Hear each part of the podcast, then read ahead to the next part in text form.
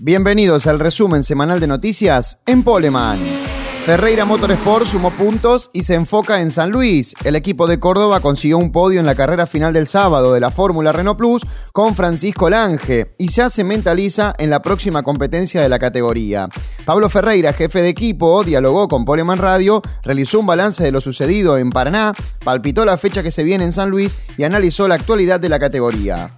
Doble podio para el Fauro Sport. El equipo de Marco Juárez viene siendo uno de los más competitivos en la Fórmula Renault Plus y con Brian Massa el fin de semana anterior obtuvo la victoria en la carrera del domingo y un podio en la competencia del sábado. Germán Fauro también dialogó con Poleman Radio y realizó un análisis de todo lo que dejó la fecha paranaense, además de las expectativas como equipo a futuro y cómo ve a la Fórmula Renault Plus en la temporada 2021.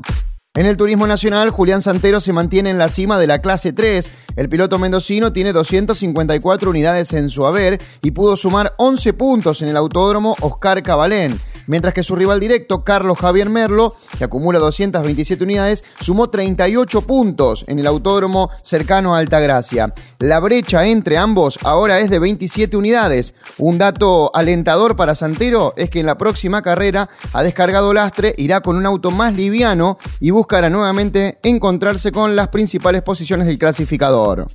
Marcos Rodríguez anunció su salida del Río Cuarto competición y rearma su equipo. El piloto de Río Cuarto disputó en Paraná la última carrera con el Chevrolet de TC Pista 4000 correspondiente al equipo Río Cuarto competición. Al mismo tiempo, anunció que seguirá en el TC Pista 4000 del Córdoba Pista, pero lo hará con su propia escuadra y manteniéndose dentro de la marca Chevrolet. Luciano González fue reclasificado en Paraná. Luego de la competencia, la planilla oficial de la clase 2 del Córdoba Pista indicaba la exclusión del auto número 8 correspondiente al propio Luciano González por un toque con Germán Idáñez. Sin embargo, ante la presentación de más pruebas de videos y luego de analizarlas a cada una, los comisarios deportivos Gustavo Ogier y Pablo Pilota determinaron reclasificar al piloto de Pereira, quedando este ubicado en el cuarto lugar de la final de la clase 2. José Malbrán habló en Poleman Radio de su victoria en el Top Race Junior en Buenos Aires. El piloto de los Reartes fue dominador del fin de semana, consiguiendo la pole, se quedó con el sprint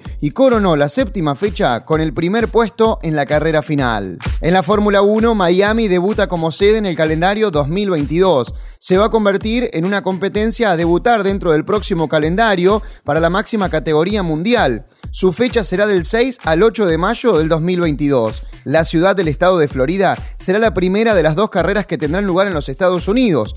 La otra será en el Circuito de las Américas, en Austin, Texas. Además, no te pierdas los informes de Córdoba Pista y Fórmula Renault Plus. Cinco poles que valieron cinco triunfos en Paraná para el Córdoba Pista y las coincidencias deportivas de una temporada particular de la Fórmula Renault Plus para Ramiro Sago, Brian Massa y Francisco Calo. Este fue el resumen semanal de noticias en Poleman.